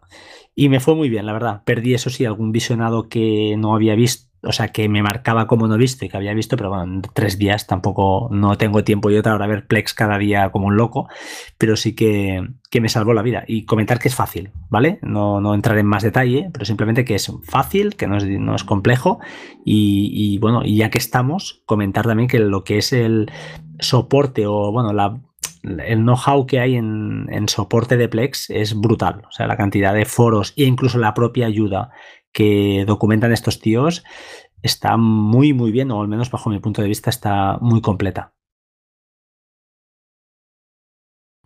Yo es lo que os quería comentar a los dos, ¿no? Yo, por ejemplo, que ahora ya sí que, bueno, tengo el servidor y tengo la Raspberry, ¿no? La Raspberry tengo Plex también. Y claro, la Raspberry, como podéis escuchar en el podcast, siempre estoy haciendo cosas raras, entonces al final siempre acabo rompiendo algo. ¿eh? Después, cada, si llego a los seis meses es un milagro, porque lo llevo al extremo. Y claro, al final se me, se me desconfigura, claro, tengo que volver a empezar de cero, ¿no? Y era una de las cosas... claro, y, es que te da una... A ver, a ver no al principio no me importa, pero ya, ostras, ya cuando lo haces ya cinco o seis veces, ya como que dices, ostras, ya... Vamos a... Ahora mismo tengo... Y fíjate que ya es, es masoquismo, porque tengo dos Raspberry, y de hecho ya lo hice con la misma idea, ¿no? Digo, una la dejaré en modo estable, ¿no? Y la otra pues para jugar, ¿no? Ahora ya lo voy a hacer, ¿eh? Ya la voy a dejar en estable pero una de las cosas que siempre me había planteado es precisamente eso, lo del tema de la copia de, la base de datos. Imagino, ¿no? Que si tú quieres exportar, por ejemplo, yo tengo, supongamos, ¿no? La Raspberry, un disco duro externo conectado con mis librerías de Plex, con su base de datos. Si yo utilizo, o sea, teniendo los archivos en la misma posición, eh, si lo llevo a, o reinicio la Raspberry, por ejemplo, eh, cargando la, base de datos, ¿ya lo tendría listo o cómo funciona esto? Bueno, aquí te voy a hablar yo de mi experiencia. Como sabes, ahora lo tengo en Ubuntu. Bueno, yo tengo el Gen, el Gen 8, como, como bien te recomendé y te compraste tú también. En él tengo Exi eh, con tres sistemas operativos. Xpenology con el DCM dentro, Ubuntu y Windows. Windows lo tengo pues, para enredar un poco algunas veces y tal. Eh, yo originalmente instalé Plex en el, en el servidor, o sea, perdón, en el DCM, en el Synology, y la verdad es que iba genial, iba genial, pero, pero luego probé Docker, otra de mis perdiciones, no te hablaré mucho de él porque al final te hace probarlo a saco, pero decidí ir sacando todos los servicios que es relativamente fácil de sacar del DSM y irlos poniendo en contenedores de Docker en Ubuntu y Plex era uno de ellos. Súper sencillo. Mientras tengas la misma estructura de, rutas hacia los archivos, es simplemente coger todo el contenido de la base de datos, copiarla del origen, ponerla en el destino y levantar Plex en el destino. Fin, lo reconoce del tirón. Joder, pues qué bien, eso es lo que, o sea, es lo que imaginaba, ¿no? Pero claro, no había tenido la experiencia de, hacerlo. Pues ostras, pues eso está genial. pero lo que te quería preguntar, y entonces tienes, eh, lo tienes en Docker, Plex. Sí, sí, sí, sí, va genial porque además una de las cosas que es un puntazo es la actualización del servidor. Es decir, tú lo tienes ahí corriendo, de repente te sale la notificación. Uy, hay una nueva versión, bájatela, instálala. Nada, nada, nada. Paras el contenedor, arrancas el contenedor y en el arranque tiene un, script, el propio, el propio contenedor que dice, uy, esta es la última versión. No, hay una actualización. Vale, pues actualizo. Y arranca siempre la última versión. Qué chulo, está guay, ¿eh? Yo, yo lo tengo por los repositorios, no lo tengo por, por Docker. Por eso que, no sé, no. O sea, sé que existe en Docker, de hecho lo, he probado, en su día lo probé. También lo he probado con Snap. Lo que pasa que con Snap no es un. Creo recordar que no era un soporte directo, ¿vale? Era un, estaba adaptado por alguien, ¿eh? No era directamente Plex, me parece. Y también funcionaba perfecto, ¿no? Lo que pasa es que, bueno, yo, yo ya te digo, yo lo tengo por los repositorios oficiales, o sea, de la propia página de Plex, te lo puedes descargar, lo instalas y listo, ¿no? Pero, y también se actualiza, claro, cuando llegan las actualizaciones, pero, ostras, no sé, yo hacía que lo tenías en repositorios, ¿sabes? Claro, a mí lo que me vino genial de pasarlo, lo que yo quería pasar a Ubuntu y en principio lo estuve probando, pues eso instalado normal, como un repositorio más o algo así pero el problema era las rutas, que tenía que adaptarlo todo, pasarlo todo a las rutas que tenía en el, en el lado y cosas así. Entonces, ¿qué hice? Pues metiendo un contenedor, en el contenedor dentro pones la ruta que te salga de las narices y con un mapeo lo pones fuera a donde realmente tienes el contenido, que puede estar donde quieras. O sea, por ejemplo, fuera está en barra descarga y dentro está en barra home, barra RPG, barra películas o barra series. Entonces, esa estructura la tengo siempre igual y la de fuera puede ser la que me salga bien las narices. Puedo moverlo, puedo tenerlo en otro disco duro, puedo hacer combinaciones, lo que quiera. Mientras luego dentro del contenedor tenga la misma ruta que, tenía siempre. Bueno, yo, yo en, los repositorios creo recordar que es igual. Yo la ventaja que sí que le veo a Docker, creo yo, también es el, el tema del aislamiento, por así decirlo, ¿no? Es una forma de tenerlo totalmente independiente del sistema operativo, ¿no? Entiendo yo, ¿no? O sea, los repositorios, digamos que está un poco más integrado en todo el sistema operativo, ¿no?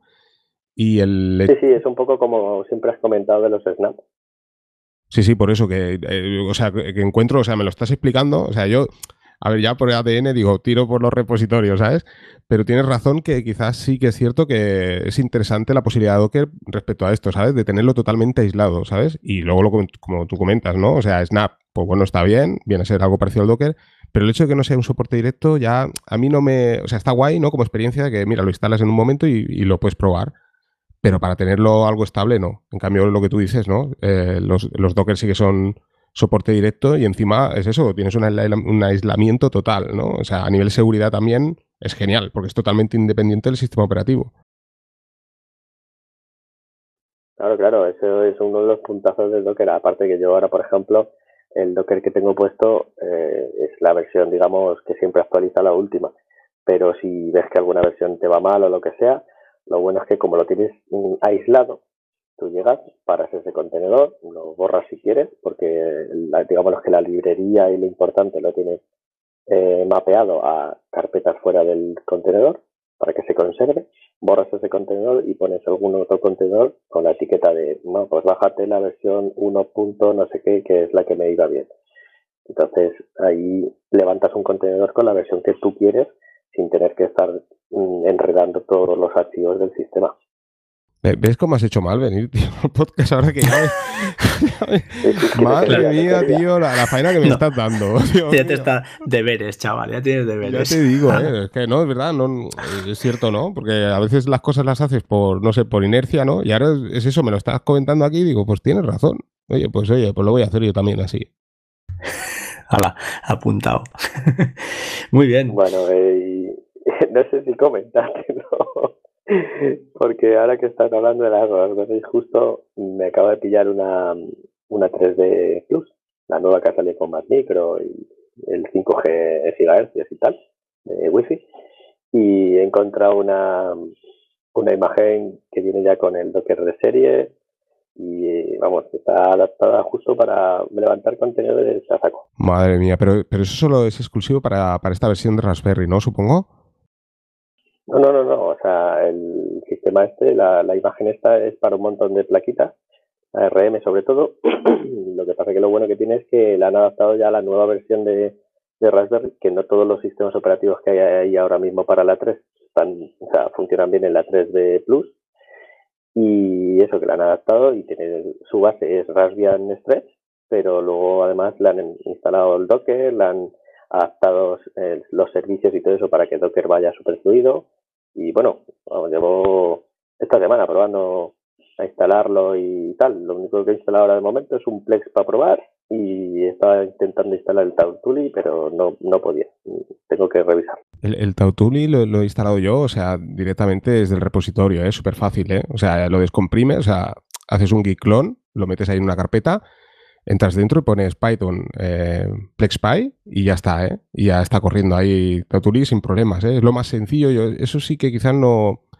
Además, ahí eso tampoco es necesario tenerlo en un Docker ni nada, ¿eh? Esto sí que lo haría yo por, ¿sabes? En Python directo. Pues mientras estás tú escribiendo todo eso, yo ya tengo el contenedor levantado.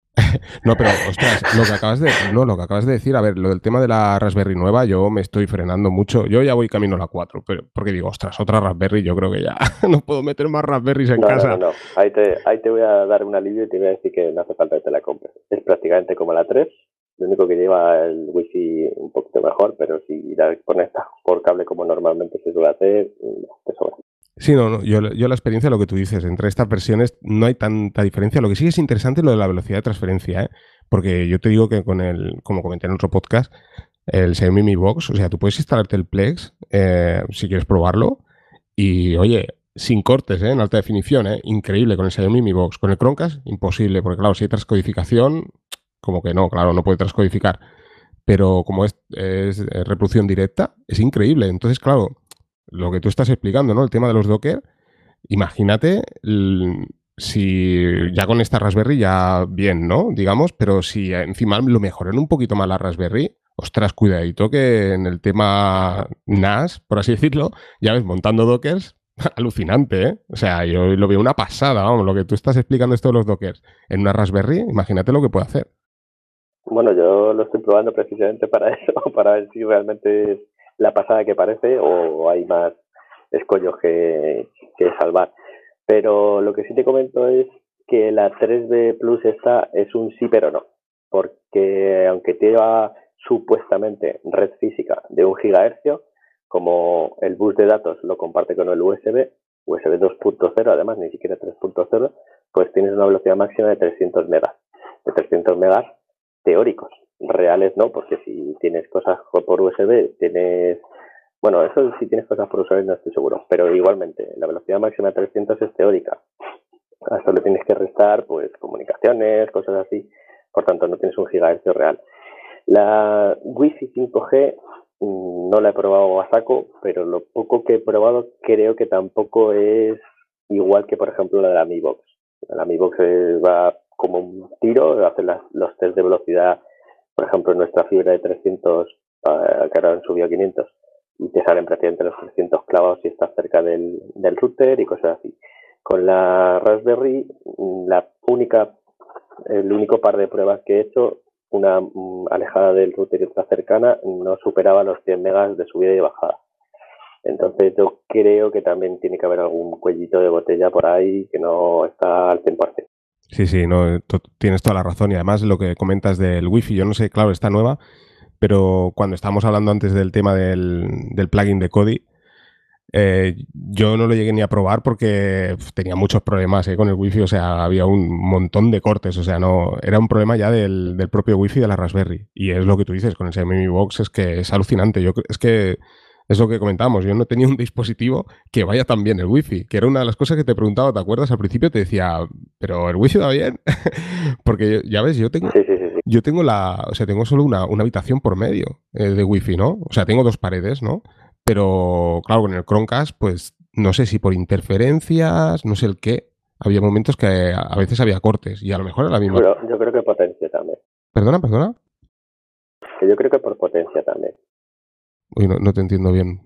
Por potencia. Ah, por potencia, por potencia sí, sí. Por potencia del propio Chromecast, que no, no tiene hardware, no solo a la hora de, de transcodificar o no, sino que, hombre, el propio CPU también tiene que encargarse de las comunicaciones y tal. Al final, al es un cacharrito muy chiquitito y tiene un cerebro para gestionarlo todo. Si tiene que estar reproduciendo vídeo, comunicándose con algo que está lejos, porque si está cerca la comunicación es fluida y no tiene que hacer reintentos ni cosas así, pero si encima estás poniéndole un escollo a la comunicación y otro escollo a la reproducción, pues al final da de sí lo que da.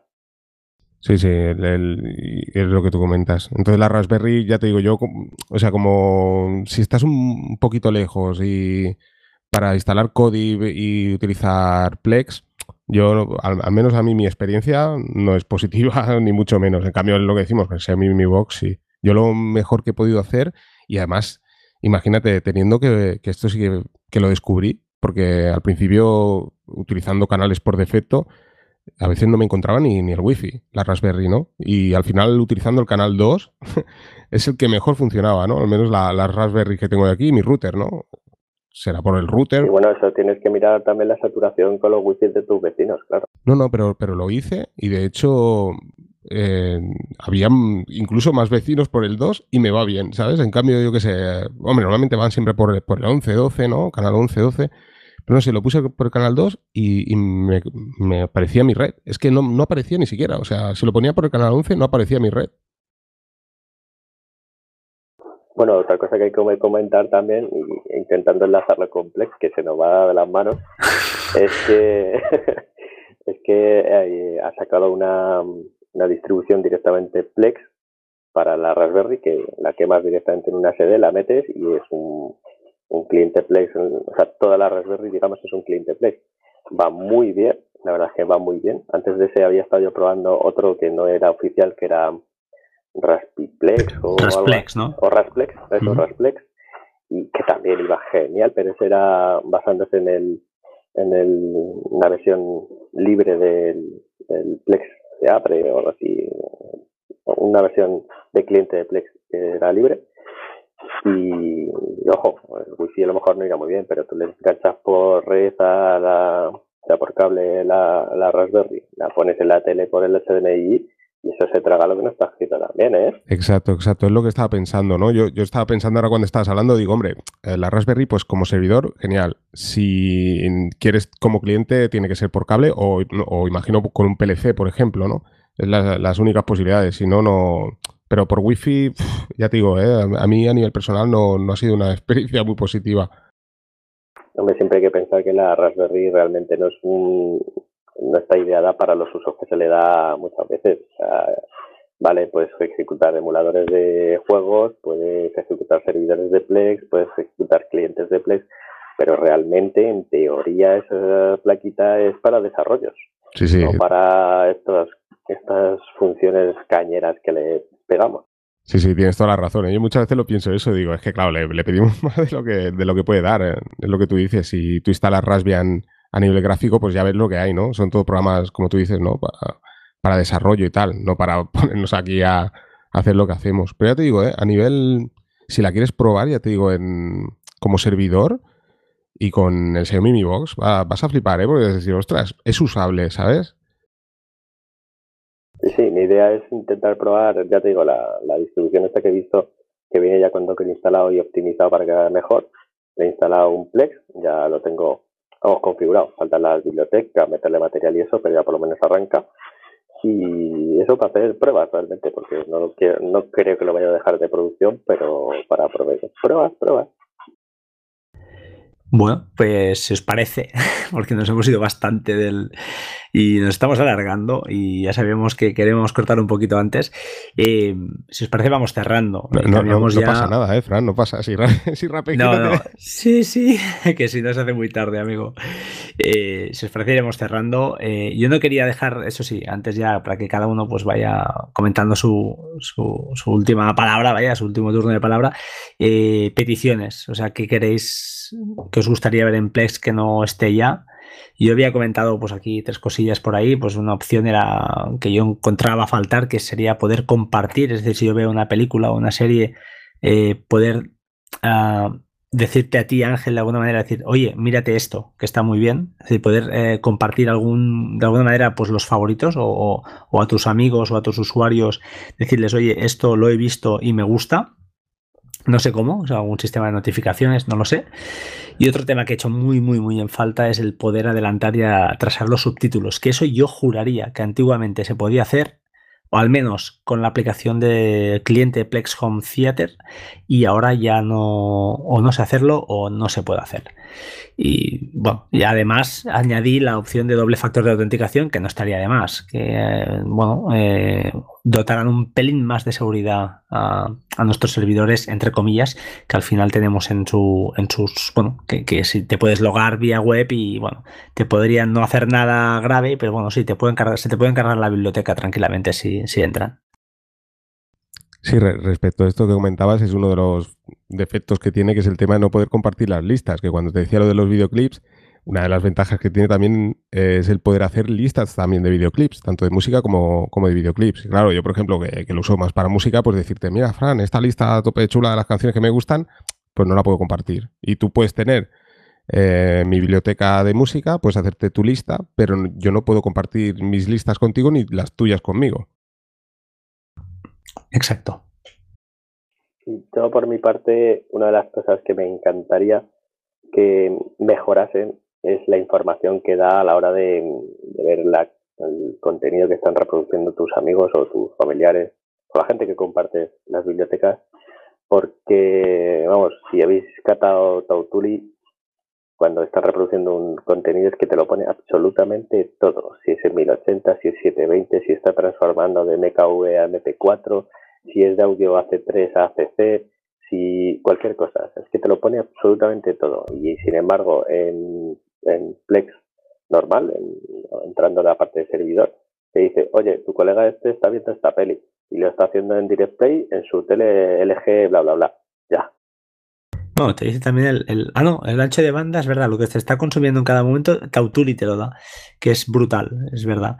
Y, es lo que dices tú, tiene una cantidad de parámetros ¿no? que podemos eh, añadir a, pues a, las notificaciones, que es genial. Si tienes está transcodificando, si no, eh, lo que has comentado tú, ¿no? Tiene una. Yo creo que al final, bueno, Tautuli de momento es una herramienta externa, pero que ya sabéis que Plex está apoyando, porque bueno, le ha dado el en esa web que tienen, que comentamos en el anterior episodio, pues que les, ha dado un escaparate y bueno, veremos lo que pasa. Eh, a mí me gustaría también esa integración, ¿no? que fuera ya nativa, porque la información que da, incluso las estadísticas son muy bestias. Antiguamente había un plugin para Chrome que ya no funciona, que también estaba muy bien, no recuerdo el nombre ahora mismo, pero estaba muy chulo porque te daba, eh, te daba una idea de toda la biblioteca que tienes, eh, te hacía unos quesitos así muy chulos, unos gráficos muy guapos, y te decía pues eh, qué contenido tenías en 720 o en 1080, y te hacías una idea un poquito enseguida de qué tipo de biblioteca estabas viendo.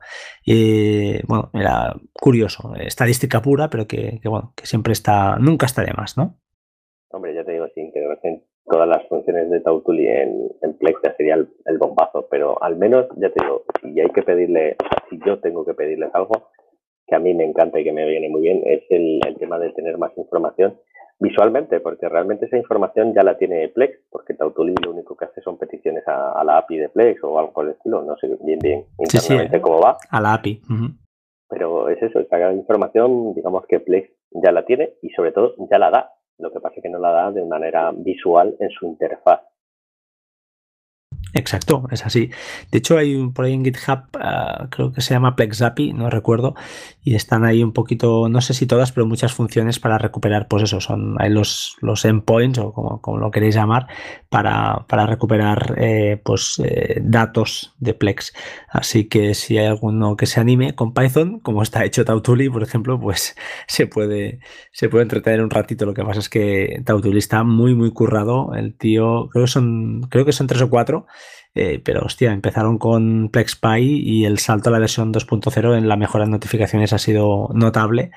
Y, bueno, es además funciona muy bien, muy estable. Yo lo ejecuté en primer lugar en beta en Docker justamente y ahora ya lo tengo definitivo y, bueno, y la verdad es que, es un placer lo que dices tú, ¿no? Mejorar un poco las notificaciones. Yo el tema de los subtítulos, insisto, debería haber la opción de adelantar y retrasar eh, segundos, eh, desplazar en tiempo en los subtítulos, porque a veces pues no siempre, no siempre son, son certeros al 100%. Es que el tema de los subtítulos es un mundo aparte. Yo, por suerte, por desgracia, no los consumo porque mi nivel de inglés solo me da para leer eh, páginas y poco más. O sea, para contenido, escucharlo ni de coña y para leerlo en subtítulos mucho menos. Entonces, no consumo subtítulos, pero la verdad es que es todo un mundo. Que si está más sincronizado, que si está menos. En series, que si es una versión eh, con censura o sin censura, que si, bueno. Muy bien, pues oye Ángel, si te parece, iremos cerrando, ¿no? Hora 30, clavada ahora mismo casi. Eh, si quieres añadir alguna cosa. Bueno, yo como en el anterior podcast digo el, que, que añadan los podcasts. ahora que la, la versión de Android al menos he visto que, está la posibilidad de poder mm, variar la, velocidad. Pues bueno, yo imagino que esto tarde o temprano acabarán integrándolo. Me parece que lo leí incluso, ¿no? Que, querían integrar esto, los podcasts. Menos tele y más podcast. Y más podcast. Completamente de acuerdo. Sí, eh, creo que había algo por ahí. Eh, no oficial, además hay algún canal, pero bueno, no acaba de, de funcionar bien. Y sí, está claro que, tarde o temprano entrarán, entrarán en este tema también, porque esta gente, si algo, por algo se caracterizan, es porque. Eh, bueno, atacan a todo, ¿no? Se mueven a todo lo que hay que se le puede instalar, pues Plex lo hacen, lo desarrollan, lo, lo, generan una versión y en cuanto a contenidos, pues bueno, también ahora parece que se están volcando más en el, en el directo pues bueno, pues porque, porque parece que es también pues es la pata que les falta, pero bueno, está claro, los podcasts yo creo que tarde o temprano, espero, espero también, claro, como no, que caigan, ¿eh? estaría muy chulo que, que cayeran. Muy bien, pues oye, si os parece, cerramos velas, chicos, porque yo la verdad es que eso es la una de la madrugada y, bueno, mañana además también toca levantarse pronto, así que tendré que, que despedirme. Bueno, pues yo decir que ha sido un placer compartir espacio aquí con Rapejín, que tenía ganas de grabar contigo y hace mucho tiempo, de hecho hace bastante tiempo que comentamos de, grabar. Y nada, pues uh, yo me lo he pasado pipa aquí con vosotros dos y también con Rapejín, por supuesto, ya te digo, que, para mí ha sido un placer ¿eh? que estés aquí. Y bueno, como sabes, yo al menos he aprendido de los dos y, de ti también. Y bueno, que ya me has vendido una, una serie de cosas y madre mía lo que has hecho ya es que me da miedo hablar contigo porque al final caes con algo mismo. Menos mal que esta vez no tienes que comprar nada. Ya te pasaré la, página de, la distro esta de la Raspberry para toquetear y enredar y tal. Bueno, el placer realmente ha sido mío. Te escucho hablar de cosas y digo, joder, pues tiene que molar estar en una de estas charlas distendidas sobre algún tema. Y la verdad es que está genial. Ah, y otra cosa que me acordaba, eh, porque tú, tú y yo, Ángel, llevamos mucho tiempo hablando por Telegram, nos conocemos ya desde hace tiempo, que nos conocimos en Telegram, y me, me acuerdo hace mucho tiempo cuando empezamos a mandarme audios que te dije, es que tienes voz de, podcast, de podcaster, te tienes que hacer un podcast. Así que mira, hasta en eso creo que influí para, para engancharte. Sí, sí, tienes razón, ¿eh? me acuerdo perfectamente. De hecho, a ver, yo podcast siempre, he querido desde hace muchos años, ¿no? Pero claro, yo, yo te grababa ahí los audios también, eh, tal, tal, y tú me decías, ostras, me estás grabando podcast. Y digo, ya, ya, y al final, mira, al final ya me lancé y bueno, de momento aquí estamos, sí, sí, tienes razón. Y de hecho, te, ¿nos queda algún podcast pendiente, eh, tú y yo? Alguna, alguna haremos. Bueno, pues lo dicho, un auténtico placer haber grabado sobre Plex con vosotros y haber intentado difundir un poco más los conocimientos, que eso es lo que más me gusta. Pues muy bien, pues tienes toda la razón para mí igualmente. ¿eh? Un placer conocerte, yo no, no te conocía, pero eh, bueno, siempre si, si bueno, tienes este micro abierto para cuando quieras, ha sido, ha sido una charla entretenida. Nos hemos ido un pelín luego a, temas eh, que, que se, se, iban un poquito más de Plex, pero que creo que son interesantes también para aquellos que, que, pues no todos tienen un NAS ahí y gente que trastee con Raspberries y tal, que vean que, también hay la opción, ¿no? Y es interesante que, bueno, siempre es interesante escuchar a gente lo que dices tú, conocimiento y luego cada uno, oye, que coja lo que, lo que crea conveniente y aquel que no, pues oye, lo borra y punto, ¿eh? no hay ningún problema. Pero está muy bien, ha sido una charla, es verdad, entre amigos, como si nos conociéramos de toda la vida y, muy amena.